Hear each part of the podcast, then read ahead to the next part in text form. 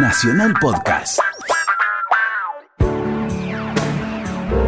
Nacional se puede permitir algunos gustos, entre ellos juntar a Héctor Larrea y Bobby Flores para ponerle música a la noche. Estás escuchando Mirá lo que te traje. Bien, eh, te traje algo muy especial. A lo largo de la vida me he encontrado con muchos gardelófilos. Sí, me imagino. Y todo, y bueno, se habla de todo. Y tal, tal canción es la mejor, tal canción es la mejor. Tal, Tal estilo. Porque también tenía muchos estilos, Gardel, ¿no? ¿Estilos de qué? Y tenía la- esa cosa campera con las guitarras. Ah, bueno, ese sí. estilo como género. Sí, sí, eh, como género. Como matiz folclórico. Claro, sí, sí. no, pero ya cuando agarra el tango Mm. y agarra la canción, casi todos. Había un periodista que se llamaba Luis Formento, que no sé si vos lo conociste, No. tío del chico locutor. Ah, Y era un gardelólogo y gardelófilo Mm. muy interesado y muy estudioso. Y él había llegado a la conclusión, después llegué yo también a la conclusión, a la misma. de que si bien todo lo que cantó Gardel es asombroso, Mm. porque hay veces que no sabes cómo se puede hacer eso desde lo humano, porque como dicen que Messi y Maradona desafían a veces A la- las leyes de gravedad, físicas. sí, sí. Bueno, Gardel también desafiaba, había cosas que no se podían respirar de esa manera. Mm. Bueno, no, no podía haber aire ahí en ese momento.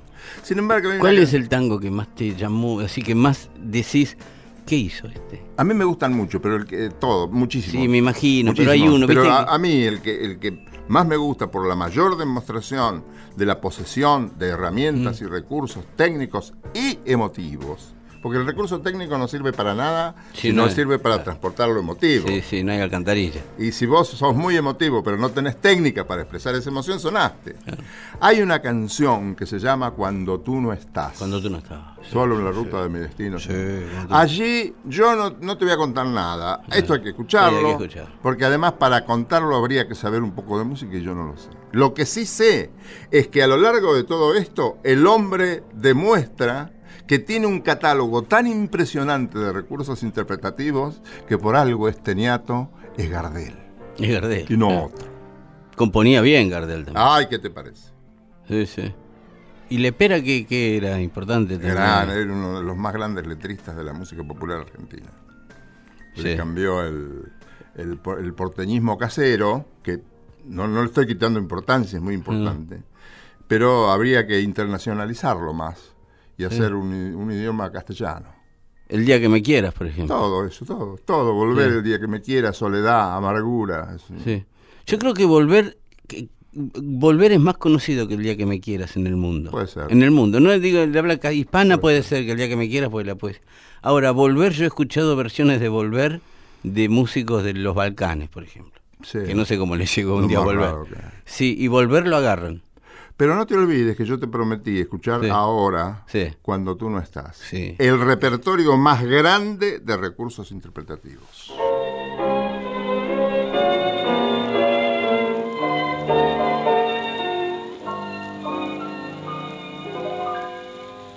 solo en la ruta de mi destino,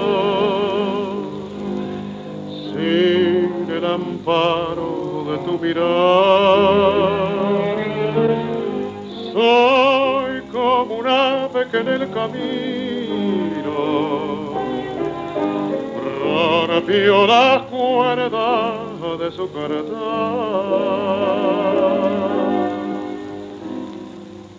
Cuando no está, la flor no perfuma. Si tú te vas, me devuelve la bruma. El sol sale en la fuerte y las estrellas pierden para mí su seducción. Cuando no estás, muere mi esperanza. Te vas, se va mi ilusión. Sé, mi lamento, oh, que al viento todo el dolor cuando tú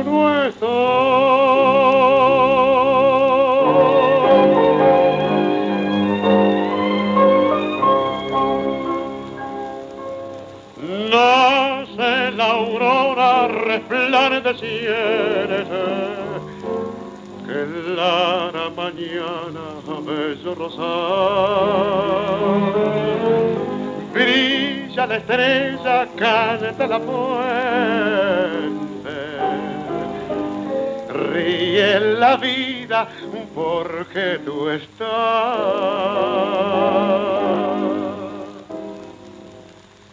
Cuando no estás, flor no perfuma. Si tú te vas, me envuelve la bruma. El sol sale en la puerta y las estrellas pierden para mí su seducción. Cuando no estás, muere mi esperanza.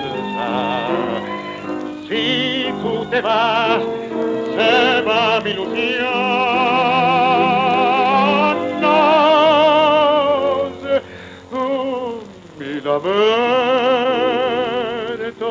oh, que contigo al viento todo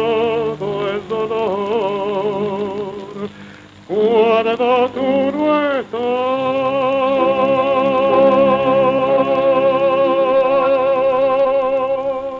gustó? ¿Cómo, cómo no? ¿Cómo le voy a decir que no? ¿Cómo, a quién no? Si a alguien no le gusta esto, está, está mal. Qué grande. Sí. Sí, ¿de qué año es esto? Sí, seré curioso, sí. Este, es de Gardel Lepera. Les, eh, Gardel Lepera, Lespez y otro más. Ajá.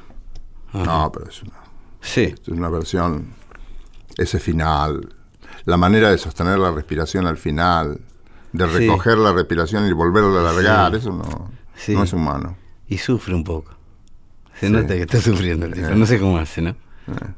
Eh, de- mire, ya que estamos así con, con- con cantantes grandes, compositores grandes, este se nos fue hace poco, a los ochenta y pico de años ya, en plena actividad también, Leonard Cohen, canadiense. Muchos en Canadá, así como a Dylan lo iban postulando para el Nobel de Literatura, que al final se lo dieron en medio de una, de una discusión que ya se tornó casi ridícula en un momento. Eh, muchos postulaban a Leonard Cohen, muchos intelectuales canadienses, en el mismo tenor de Dylan, a la misma altura, ¿no? Dylan ha reconocido mucho a Leonard Cohen como un gran letrista. ¿Y tiene más nivel? Y, o en todo caso, ¿cuál es la diferencia? La di- no, la diferencia es el mercado. El mercado hizo la diferencia acá, porque Dylan era un tipo que por el caudal de ventas que tenían le bancaban muchas más cosas que a Leonard Cohen, que estaba en un mercado mucho más chiquito. Claro. ¿sí? Siempre Eh, pasa eso. Siempre pasa eso. Ahora, Leonard Cohen, cuando desembarca en Estados Unidos, Leonard Cohen es canadiense, es de Montreal, creo. Cuando desembarca en Estados Unidos, desembarca con la venia de tipos como Bob Dylan o Woody Guthrie o todos jerarcas de la música americana que decían, escuchen a este pibe. Canadá cuando saca un artista y lo mete en el mercado yankee, hay que prestarle atención también. Pasó con Johnny Mitchell, canadiense, que fue, es leyenda en la música de mujeres americanas en el rock. Neil Young, tipo que ha hecho canciones, hoy uno de los más, una de las mentes más lúcidas de la música, Neil Young, eh, y Leonard Cohen, todos canadienses. Leonard Cohen era un romántico.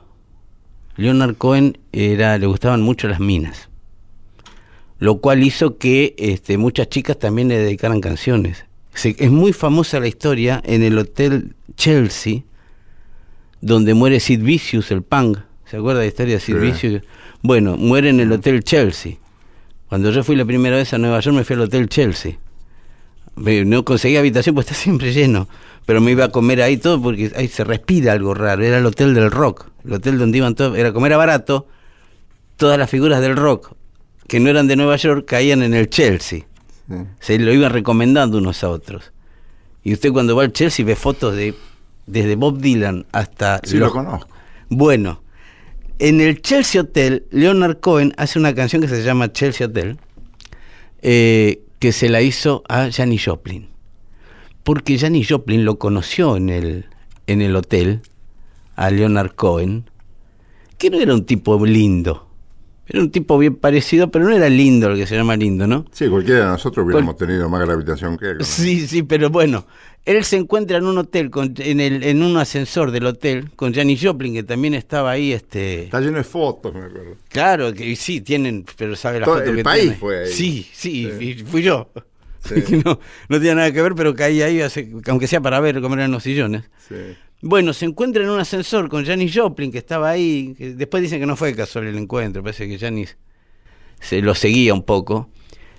Y para entrar en conversación así, Janis le dicen, Janis le dice a, a Leonard Cohen, a mí me gustan mucho los hombres lindos, pero con usted voy a hacer una excepción. Y se lo llevó a la habitación, Janis Joplin. Y ahí le hizo la canción. Eh, bueno, Leonard Cohen tiene muchísimas historias de esas. Un tipo, hay un documental muy interesante sobre Leonard Cohen. Un tipo que no tenía una conducta, era borrachín, salidor, no era de los que se metía a componer. Como sabía de su falla, ¿sabe qué hacía cuando tenía que hacer un disco? Se metía en un monasterio de monjes trapenses Ah, bueno. que se levantaba a las 3 de la mañana para hacer la huerta y tenía un rato libre a la tarde y ahí escribía canciones. Era la única forma que tenía de ponerse a escribir canciones y no distraerse. Los trapenses son los que mantienen silencio también. Sí, sí, claro, bueno, sí, era lo que él necesitaba, que nadie me joda. Y se metía en un convento tres, cuatro meses Ningún hasta monje que... le vino a pedir autógrafo. Y no sabía ni quién era tipo, ¿viste? No, no sabía. Entonces se metía en su habitación, como no tenía nada que hacer, escribía como loco y salía con 40 canciones de ahí. Sí. Y después hacía un disco sensacional, obviamente. Vamos a escuchar a Leonard Cohen haciendo una canción que es una verdadera declaración de amor. Aunque no entienda la letra, lo de siempre, se entiende lo que quiere decir. Se llama I'm Your Man, soy tu hombre. Y el tipo le dice, si vos necesitas un doctor, yo soy el doctor. Si vos necesitas un boxeador, yo soy un boxeador. Lo que vos necesitas lo tengo yo. ¿Qué es lo que, que- quién no dijo eso en algún momento de su Claro, vida, no? Aquí está Leonard Cohen, I'm Your Man.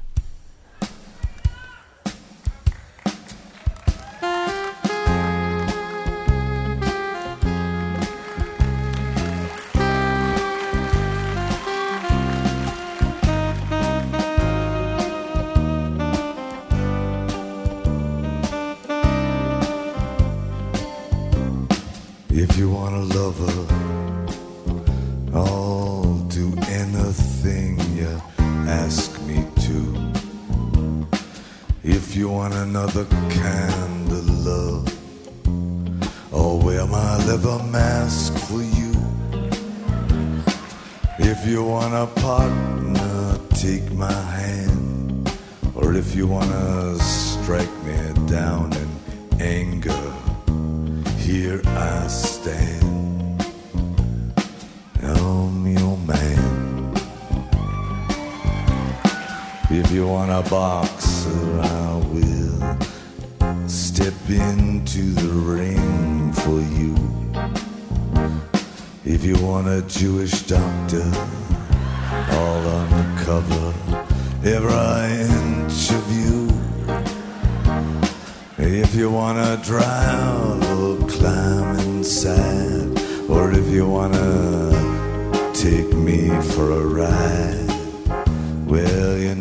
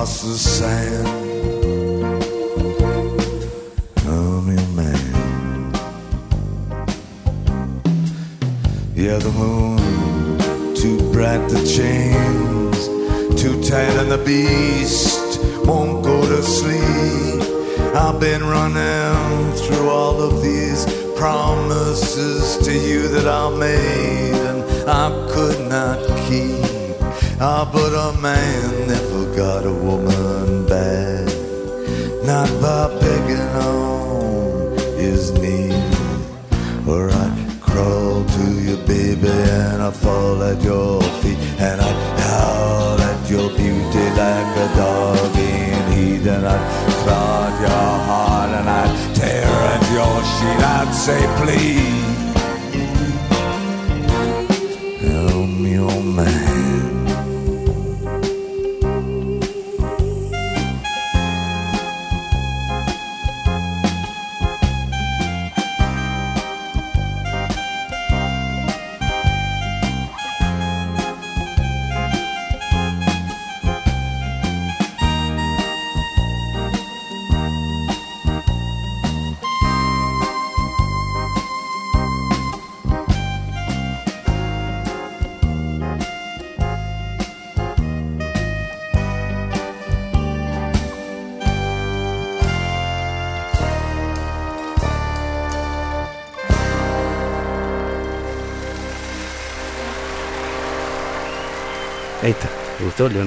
Leonard Cohen?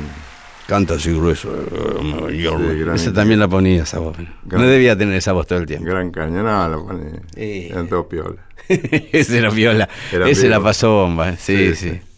Te traje un artista sin plafón. Ah, pa, nunca me dijo eso. Me Bueno, llaman. Sí. ¿Por qué llama sin plafón? Un artista Sin plafón que no se sabe dónde hubiera podido llegar si hubiera tenido un poco más de vida. Ah. Y, pero las cosas son como son. Mm. Y te estoy hablando de Hugo Díaz, Hugo Díaz. que murió muy joven. Sí. Y Padre de Mavi. el padre de Mavi, que ha heredado genéticamente la capacidad musical. Mavi, sí. Mavi no, no solamente canta ella, sino que también compone, interviene en producciones, arma coros, Sí. hace arreglo, no. Sí, sí. Eh, Hugo Díaz no sabía música y entonces la, la gente lo tomaba eso a veces, algunos que no saben, que ignoran, Sí. creen que el tipo que no conoce notación musical es menos músico que otro. Claro. Y alguien, no me acuerdo quién, dice, ellos no saben música porque la música son ellos. sí, sí, sí, está bien. Bueno, uno que no sabía música, Jimi Hendrix, Ahí está. no sabía leer música ni Ahí escribir. está. Por eso hay tanta música que salió después, porque él todo lo que se le ocurría lo grababa, Claro. porque no sabía escribirla. Claro, no, eh, no, no es que no conocieran, no conocían notación musical ni les interesaba conocer notación musical. Claro, el pentagrama no conocían. No, claro. no, no, El instrumento sí lo Que conocían. lo notara otro. Claro. Y además, este Hugo Díaz siempre tocaba distinto. Este, siempre diferentes eran las versiones. Ah, sí. Claro, una era la de la grabación y vos ibas a verlo al Palo Borracho o al Hormiguero o cualquier lado de esos que había muchos en Buenos Aires antes y resulta que la chacarera del rancho sale distinto. ¿Quién era el palo borracho? No sé qué era el palo El Palo borracho. Borracho era un lugar donde actuaban folcloristas. Y un chico que es lo ¿Dónde estaba? Estaba en la calle Corrientes. Ah, acá en el centro estaba. Sí. Sí, sí, acá en el centro. Y mm, un chico que es locutor de Radio Nacional, Sí. este Miguel Vicente, era el presentador. Ahí en el, Sí, en el palo borracho. Ahí en el palo borracho. y muchas veces me ha tenido que atender, Me imagino. y ayudarme a llegar a la puerta. Me imagino. Sí, sí. Y empujarlo, un empujoncito para Sí, que salga. Un sí. empujoncito para resolverlo, al tipo de que tiene que irse. Claro. el, el borracho no se va. No, hasta que no pisa la vereda completamente, el borracho se, siente que lo necesitan adentro. No, es una broma que te ¿Y el hormiguero? Y el hormiguero era no sé dónde, creo que era de Hernán Figueroa Reyes, me parece. Ah. Por acá por la calle Juncal, el barrio. Ah, pero también un boliche así de folclore. sí, sí, sí, pero muy lindo, muy lindo. Iba, iba toda gente de primera. Alf- eh, ¿Se cenaba ahí? Adolfo Ábalos, se comían empanadas y, Ah. y demás. Allí vi muchas veces a Hugo Díaz. Hugo Díaz era un intérprete de una profundidad tan extraordinaria. Tocó tango, tocó jazz, tocó, sí, grabó jazz. Ah, Sí, sí, sí. Este, en un sello que se llamaba Redondel y que tuvo poco tiempo. De don Alfredo Radosinski. Sí, señor. Muy bien. Don Alfredo Radosinski. ¿Cuánto le debemos a don Alfredo ¿Cuánto le, Radosinski? le debemos la- las últimas grabaciones de Oscar Alemán, Las de Piazzolla. las de Astor, sí, un montón. De Luthier. Pero en ese tiempo no tenía trova. ¿No tenía trova este hombre? ¿Era trova ya? Puede ser. No sé, Toquiño y Vinicius es de él. no me acuerdo. Toquiño, Vinicius en la fusa es de él. Sí, De yo don Alfredo. muy pocas veces he escuchado tanta profundidad interpretativa como Hugo Díaz en Alfonsina y el mar. Ah, sí, sí. Que es buena la música, es buena la letra. Esto naturalmente se toca sin letra, pero se vive con música, con letra y con un amor por el personaje em, que causa la anécdota, que causa la historia, que es Alfonsina. Alfonsina. Y este, Es verdad que se murió metiéndose en el mar. sí, eso dicen, Eso dice dicen. la leyenda y bueno, nadie, nadie afirmó nunca lo contrario. Es muy probable. Y vas a ver cómo suena esa, esa melancolía de la ausencia Mm. a través de la interpretación de Hugo Díaz. Lo que te dije de Gardel en cuanto a recursos, Sí. cabe acá, porque para un instrumento que en definitiva es un modesto instrumento como la armónica, Sí. sacarle esas cosas Sí. es verdaderamente digno de un gran artista. sí.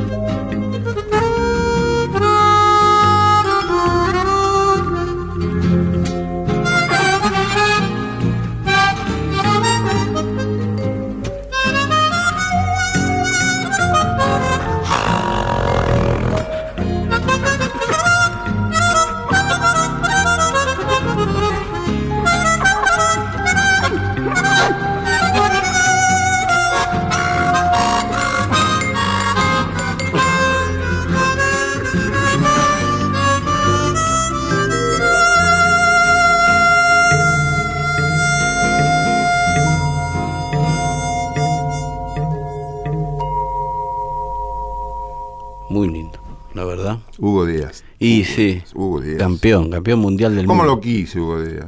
Sí. Sí, Sí, sí. Fui muy amigo. de él. Sí, Maggie me ha contado un par de cosas de... Bastante amigote. Bastante amigote. Este. Y ¿Y bueno. por qué se, murió joven? Tan Se murió joven? ¿Ah, sí? Sí, sí. Problema hepático, esas cosas. Dios. Que muchas veces tiene la gente. Sí, sí. Eh, bueno, la armónica es un instrumento. ¿Sabés quién es un gran armoniquista? Que no se dedica todo el tiempo a tocarla, porque no puede porque es cantante. Mick Jagger. ¿Ah, sí? Mick Jagger, en Es el, único que le falta hacer. en el último disco de los Rolling Stones, Mick Jagger toca la armónica, es un disco de blues muy tradicional, el último que Viste que en un tiempo Stones. se usó mucho, ¿no? Sí, sí, sí, él aprovechó esa volada de la... Sí. Y otro que es un grande de la armónica es Stevie Wonder. Y era un sonido muy a propósito, Sí, la armónica. sí, sí. A Sandro le gustaba mucho. Sandro tocaba la armónica. Sí, ¿no? tocaba bien. Ah, ¿sí? Sí. Nunca lo vi tocar la armónica, no se Sí. lo vi tocar la armónica. Ese tocaba cualquier cosa bien. Y oído tenía, sí. Todo de oído tocaba. Un día me va a contar de Sandro. Tocaba el piano, sí, cómo no. Y Anderle, capaz que tengo una idea equivocada. Tocaba el piano, yo decía, bueno, tocar rock, tocaba rock en la casa de él, ¿no? Claro, claro, claro, claro, claro. Pero en la antigua casa con los viejos.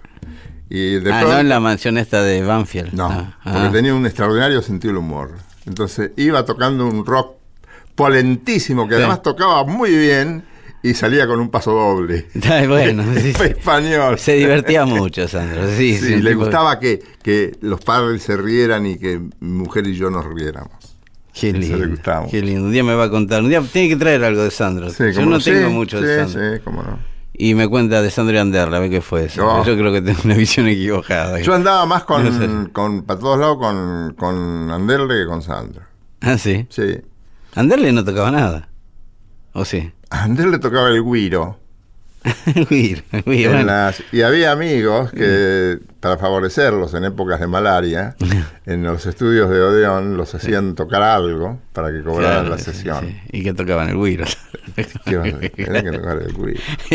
Y, y alguno le habrá errado también. era, era, era una época de malaria. Yo no había empezado a trabajar bien, todavía trabajaba en radios muy chiquitas y producciones muy, muy modestas. Y me las rebuscaba con los la presentación de shows Ah, ¿tuviste esa época? sí, vos? y concursos de cantores. No Yo te imagino. Sandro en un, en un concurso de cantores, donde era un trío, pero siempre iba él, entonces era él. Claro. Y ahí nos hicimos amigos. Ah, previo a la... Previo, no, antes de lo de fuego. Antes de los de Sí, fuego. antes, mucho antes, como dos años. Ah, Y salíamos con Oscar más que nada. Yo lo iba a buscar después de salir de Radio Antártida. Antártida. Sí, en Radio Antártida. en el 1925. Bueno, yo debuté en Radio Antártida acá, en Maipú 555. Ah, sí. Antártida, Mitra y Mundo estaban sí, acá. Sí, sí, sí. Tenían pasión por amontonar radio. Locura. Y este, sí. Y este. Ah, e- era mala la situación económica de Anderle y la mía. Y entonces me decía, yo iba a buscarlo, él vivía enfrente de Parque Chacabuco. Anderle. Sí. Y en un departamento chiquito así. Y eh, me decía, Héctor, vamos, pero no me dejé levantar la mano si viene un taxi. Si no, Claro. terminábamos Sí, viajando sí. en taxi Sí, y nos gastábamos los últimos magos que teníamos. Y bueno. Entonces, eh, siempre le digo, mira, ahí viene un taxi, pero no levanté la mano, ¿eh? No, no, no me importa. sí, bueno. No, la mano que yo lo entiendo. Siempre yo terminamos en lugar. Y- Siempre terminamos en lugar. y- Mirá lo que te traje. Canciones seleccionadas por Héctor Larrea y Bobby Flores. Bueno, ¿en qué estábamos? Papos Blues. Papo. Papo Blues. Napolitano. Si hay un tipo del que se puede hablar, Papo. es de Papo. Iba a la noche de, de Modart. ¿Sí? Modart en la noche, ¿te acordás? Sí, con Manita Mancilla. Sí. Tu show nocturno exclusivo. Era muy amigo del. ¿Cómo se llamaba el productor de ese programa? Eh, el chico de Modart. Eh, No me acuerdo el nombre. Sí, ya me voy a acordar. Bueno, iba mucho. Sí. Claro. Era muy amigo de Papo. Modar era una, una sastrería Sí. que tenía. En ese tiempo había muchos programas de sastrerías. Sí. Yo me acuerdo de música con Thompson y Williams, Sí. con Fito Salinas. Sí. Eh, Y había muchos. así. Ñaró tenía otro. Sí, su estilo. Sí, sí, tenían todos programas de radio. No sé Sí. por qué se había hecho eso. Sí. Bueno, este. Sí, porque vendía la radio. Claro, sí, me imagino. Sí, sí. Con esa música vendía la radio. Claro, claro. Bueno, Modar se hizo famoso más por el programa. En mi, en mi generación, que éramos chiquitos, que todavía no Sí. nos vestíamos con ropa de Modar. Sí. Pedro Aníbal Mancilla era el, el conductor, sí. Pero Pedro Aníbal Mancilla. el productor, no. El productor tenía unas. era el- tenía sastrerías. No me acuerdo cómo se Sí, llama. de Modal. Sí, no me acuerdo, no me acuerdo cómo Claro. se llama. Eh, bueno, Papo es de. Papo tuvo siempre una. Tuvo el corazón, él decía siempre que tenía dos corazones. Uno en la música y el otro en el, en el Chevy. En la Chevrolet. Él era, él le gustaban los autos como la música, digamos. Qué personaje. Divino, divino. Sí, sí. Divino. Yo tengo muchas cosas de él. Porque la verdad que lo frecuenté bastante en una época. Más que nada porque íbamos a los mismos lugares. Él iba a un lugar donde yo pasaba música. Iba mucho en el, en el Soul Café, por ejemplo, en las cañitas. Iba mucho, papo. Iba todas las noches, papo. Yo pasaba música cuatro veces por semana ahí. Así que ya este. Nos veíamos ahí a la noche y siempre me quedó algo. Él tenía eso de tenía un término que acuñé de él, que es tarde. Cuando venía el mozo con lo que le había pedido y él ya se había comido el plato de los tres que estaban al lado, y llegaba el mozo con lo que había pedido él, obviamente ponía su plato en el medio y decía tarde, tarde. Y hay muchas cosas que llegan tarde, todo el tiempo en la vida de uno. Sí, Y yo cada vez que digo tarde me acuerdo de Papo. Eh, Papo tuvo, Papo empezó a mí me dijo el guitarrista que se también hace poquito lo perdimos, el guitarrista de los iracundos, que era el Ah, ul- sí. el, último de los originales que quedaba Sí. vivo. Me dijo que Papo empezó llevándole la guitarra a él. Que él fue el primero que le enseñó los acordes básicos del rock a Papo. ¿Ellos eran uruguayos de Montevideo? Sí, sí. De Montevideo. Creo que sí, todos. Creo que todos eran de Ah. Montevideo. Es más, la última vez que estuve en Nueva York, que fue el año pasado, el de- el- mi cumpleaños, Mm. estaba allá, y había un desfile. Vio que en la Quinta Avenida se hacen desfiles Lo todos los para domingos. vos. No, no, no, no. Hicieron un desfile que era de las colectividades latinas que estaban ahí. Y había una carroza de República Dominicana, que iban chicas con música de República Dominicana. La carroza argentina, que iban. Y viene la carroza uruguaya y la música era de los iracundos. Fue la más divertida de todas. Era una banda que hacía un tributo a los iracundos, que no sé si eran los iracundos que están ahora, porque ahora quedan, pero no Eran son. los- simpáticos. los iracundos. Sí, eran- cantaba muy bien el cantante de los iracundos. Bueno, parece que ese le enseñó a Papo los primeros ra- rasgueos. Había un niato con anteojos negros. Sí, no, no me ¿Te acordás? ¿Te acordás? No, yo no lo Formaba parte del look del grupo. Sí, debe ser, Siempre claro. tocaba los tumbadoras. Con bueno. Jugaba el misterio. Para que no lo conociera. Como la mosca. Claro, bueno, bueno. Eh, Papo llega al rock un poco de la mano de este, Lito Nevia, en Los Gatos. Una formación de Los Gatos, lo incluye a Papo, muy jovencito, que no sé de dónde venía. Y, y de ahí arma su primer trío, Papos Blues. Papo fue el, el que, no fue el que trajo el blues acá, fue el que lo popularizó. Fue el tipo que, ya ponerle blues a la banda, hablaba mucho de un estilo que después él lo llevaría a su máxima expresión. Papo llegó a tocar con B.B. King en el Madison Square Garden. Le llamó mucho la atención a B.B. King. Mucho. Sí, sí, B.B. King vio- abrió el show de B.B. King acá y B.B. King se quedó mirando el show de Papo. Porque alguno que no entendía mucho le preguntó si había llevado a ese chico por la curiosidad de un latinoamericano. Sí, sí, sí. Dijo, no, toca bien. Toca bien, Yo no traigo a nadie por simpatía. Cuando vino de, del Madison hizo una cena. Papo que invitó a muchos amigos ahí todos, nos contaba este, y en un momento le preguntamos, "Ustedes estábamos con Lalo Miro, no me acuerdo con quién estaba. ¿Y qué tocaron, che? Y tocamos dos de él y una mía. Dije, ah, mirá, dijimos, ¿y tú ya cuál tocaron? El Blue de Santa Fe. Que el Blue de Santa Fe son dos tonos y canta algo arriba. Así que en un momento sé que estaban haciendo una base así y él largó el Blue de Santa Fe y lo cantó en el Madison Square Garden. Eh, muy divertido, papá. Tipo muy divertido. Tenía una cara y una seca su vida. Sí. ¿sí? Como todos. Sí. Una, una, una pérdida que de esas irreparables para la música. ¿No? Bastante joven. Se murió en un accidente. de El mo- famoso accidente de la ruta. famoso accidente en la ruta, sí. Sí. Bueno, vamos a escuchar a Papos Blues en lo que yo creo que fue la mejor versión de Papos Blues, que es la que hizo el volumen 3. Papos Blues, los discos de Papos siempre se llamaban Papos Blues. Aunque cambiara la banda, eh, se sigue armando Papos Blues. Papos Blues 1, Papos Blues 2, Papos Blues- hasta el 7.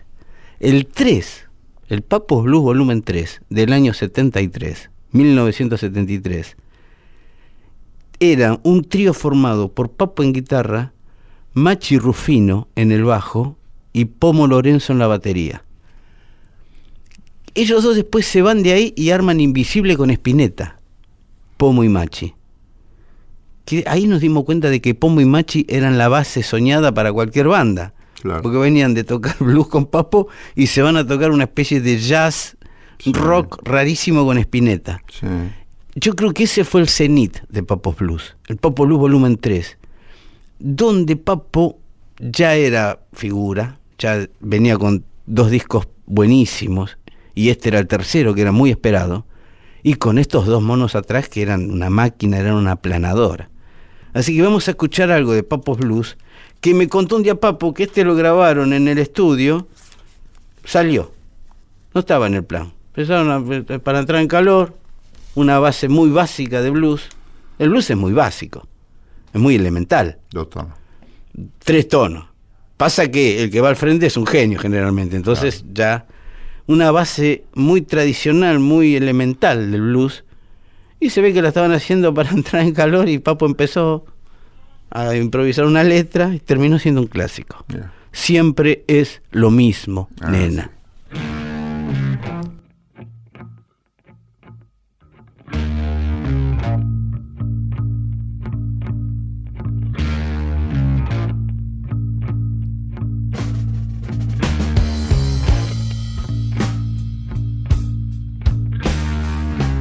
Siempre es lo mismo, nena.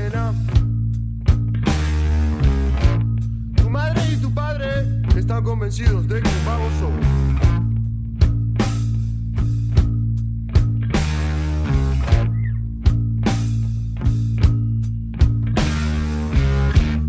Siempre es lo mismo, nena. Y hasta parecen dos verdugos en plan de persecución.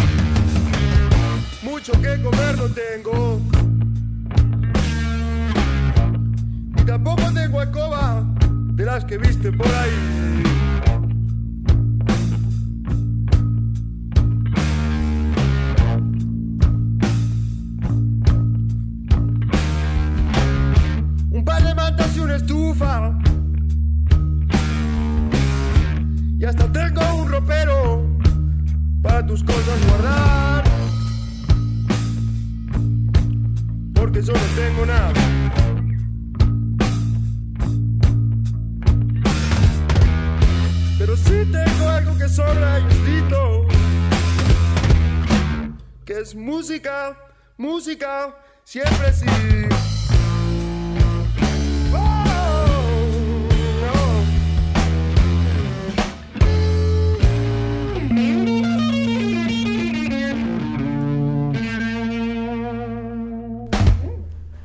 Ahí tenía, Papo Blues. Siempre es lo mismo, nene. Siempre es lo mismo, nena. Tu madre y tu padre están convencidos de que un vago soy. una, una canción de protesta dentro de todo. La traje- música de protesta fue interesante, ¿no?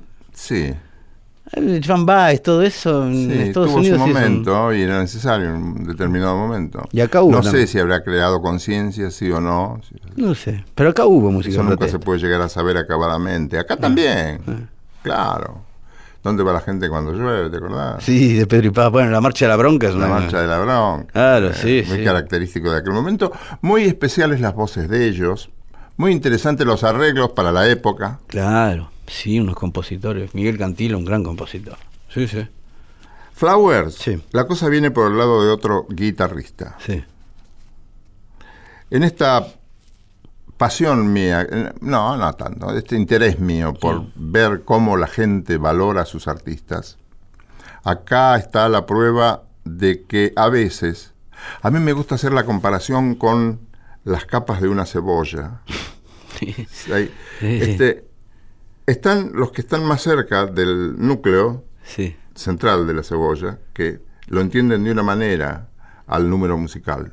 sí. Y están las otras capas que van hacia afuera, que interpretan de distinta forma al artista y lo que toca el artista. En este momento te- que te quiero presentar a Oscar Alemán, Uh, Oscar Alemán. tiene esto mucho que ver con esa diferente forma que un artista tiene para mantenerse en la consideración de la gente, que la gente vaya, que lo aplauda y que les guste. Mm, El jazz no es un- una música popular popular que guste masivamente. claro. Y Oscar Alemán tocaba jazz. ¿Cómo hacía Oscar Alemán para interesarle a gente que no tenían el menor interés por el jazz? Ah, sí.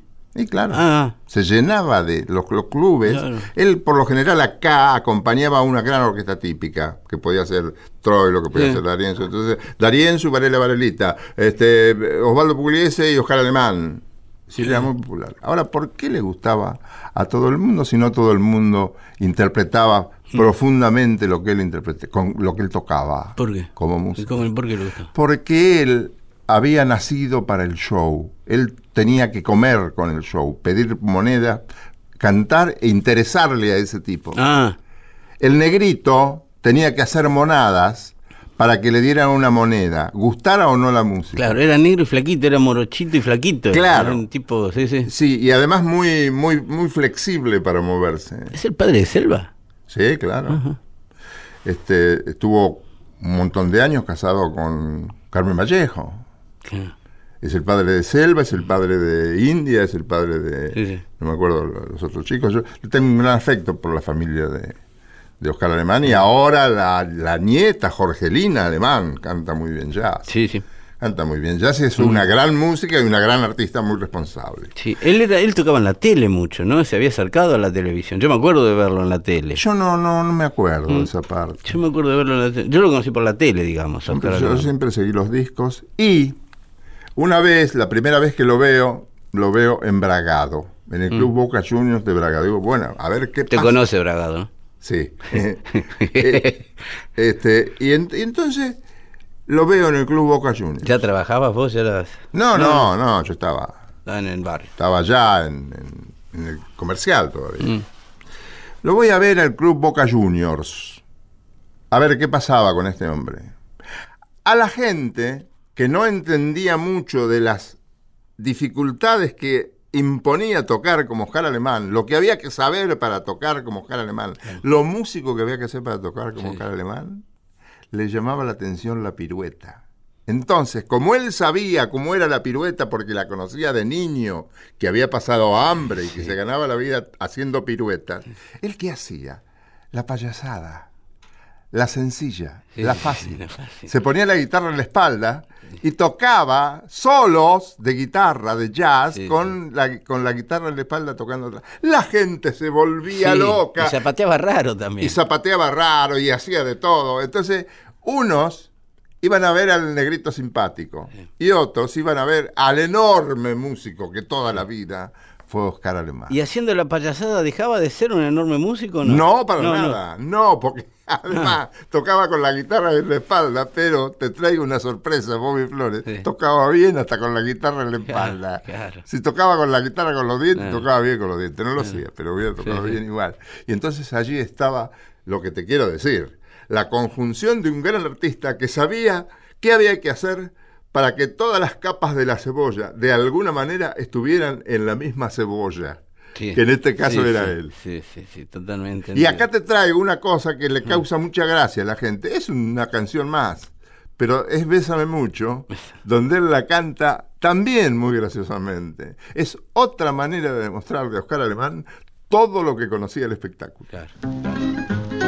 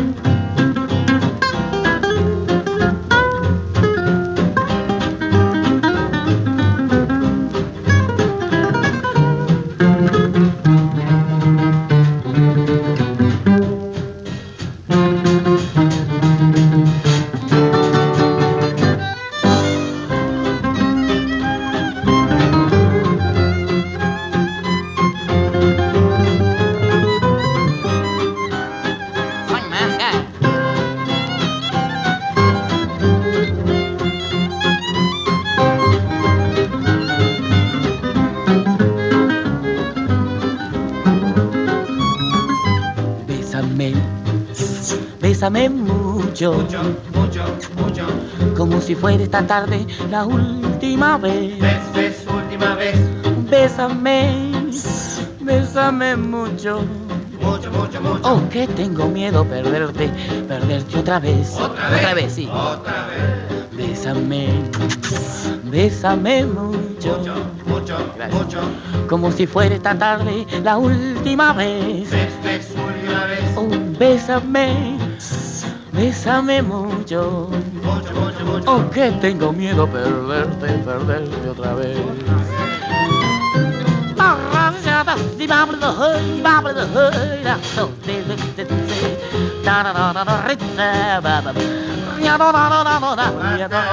Bésame, bes- gracias. bésame mucho, Mucho, mucho. como si fuera esta tarde la última vez. Ves, ves, última vez. Bésame, No.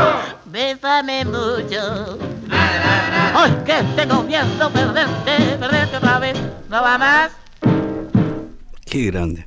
Qué grande. ¿Qué año Y- es esto? Y tenía que. Y 50. 50. 52. O sea, el jazz también estaban haciendo. También, y había mucho, ¿eh? Sonaba antiguo. Salvo algunos, eh, los swing timers o esos tipos que sonaban un jazz más Sí. moderno, pero. Él es contemporáneo, quiero decir, a Django Reinhardt, por ejemplo. Claro. Lo que yo no sé es si se dice por ahí, se, se cuentan muchas anécdotas, pero yo no sé si lo conoció. A Django Reinhardt, al gitano. Sí, no lo sé yo. Es probable. El otro día, este, eh, una, una- vino Raulito Barbosa y dijo, sí, dice, en París suplió a Django Reinhardt. Yo no tengo idea.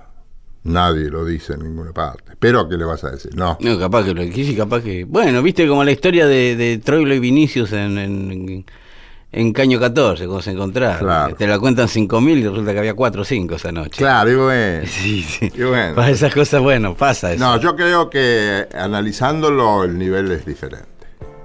No, lo, no, lo voy, a, no lo voy a decir Y público. por- claro, me imagino. La banda también suma, porque Django tenía atrás a veces unos tipitos que en París tuvo unas bandas. mirá, ese nene de la peli. Sí, sí, sí. Ese Sí, sí. no es cualquier tipo. Claro. Ese es un caso serio, ¿no? Sí, sí, sí. y acá no hubo un Grapelli. Claro. No, no, no, una Estefanía Grappelli no sale todos los días. Eso. Claro, bueno, por eso. Yo, pero- yo, yo no me atrevo a decirlo porque tampoco soy versado en música, sería un atrevimiento de parte mía. Pero para mí hay una diferencia. Una diferencia. Lo que no le quita valores a- No, no, no. a no. nadie, ¿no? Obvio, obvio. Mirá lo que te traje. Héctor Larrea, Bobby Flores.